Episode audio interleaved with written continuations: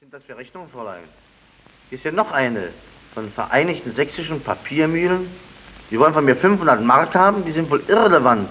Aber die mahnen schon seit vier Jahren, Herr Chef. Na und, ich meine, stört Sie das? Ja, dann müssen Sie es sagen. Wir sind ja schließlich nicht miteinander verheiratet. Antworten Sie den Leuten, ich zahle nicht. Mir zahlt auch niemand. Ist sonst noch was? Draußen ist ein Herr, der sich auf das Inserat gemeldet hat.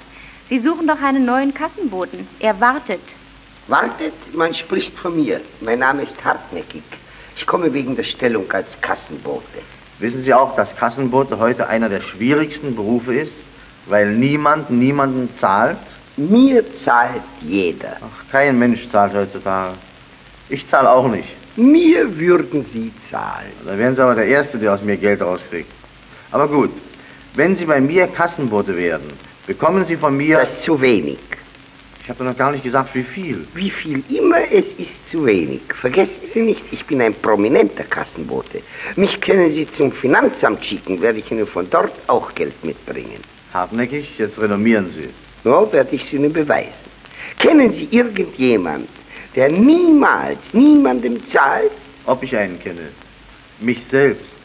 Hier, sehen Sie, hier habe ich zum Beispiel eine Rechnung der sächsischen Papiermühlen. Sie bekommen von mir 500 Mark. Seit vier Jahren. Ich zahle nicht. Mir würden Sie zahlen. Ich bin ja ein wissenschaftlicher Kassenbote.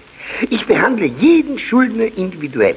Für jeden habe ich meine eigene Methode. Für den einen die gemütvolle Walze, für den anderen die brutale. Ich werde Ihnen das vormachen. Nehmen wir an, Sie wären irgendjemand Geld schuldig. Nehmen wir nicht erst an. Ich bin. Schön. Nehmen wir weiter an, ich käme zu Ihnen einkassieren. Ach, Sie wollen mir das vormachen? So ein Gastspiel auf Engagement. Jawohl, ich fange schon an. Guten Tag. Guten Tag, Sie wünschen. Bitte könnte ich den Herrn Chef sprechen. In welcher Angelegenheit? Bitte, ich hätte etwas Geld zu bringen. Zu bringen? Ja, ich müsste es aber dem Herrn Chef persönlich übergeben. Also geben Sie es her, ich bin der Herr Chef persönlich. Ausgezeichnet.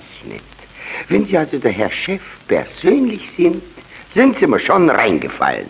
Was? Ja, sehen Sie, so kriege ich heraus, ob ich den Schuldner persönlich vor mir habe. Können wir schon nicht mehr sagen, der Chef ist nicht zu Hause. Ausgezeichnet. Gehen wir weiter. Also, wenn Sie der Herr Chef persönlich sind, hätte ich Ihnen von der Firma Schwarz und Weiß 500 Mark zu überbringen. Also geben Sie es her. Gut, eben bemerke ich, ich habe nur einen 1000-Mark-Schein bei mir. Ah, das macht nichts. Ich kann wechseln. Ausgezeichnet.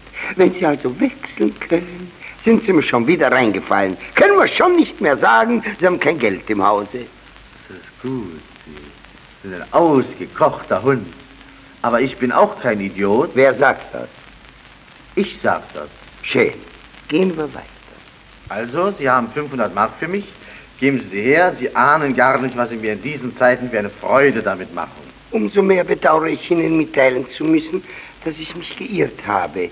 Ich bringe nämlich kein Geld.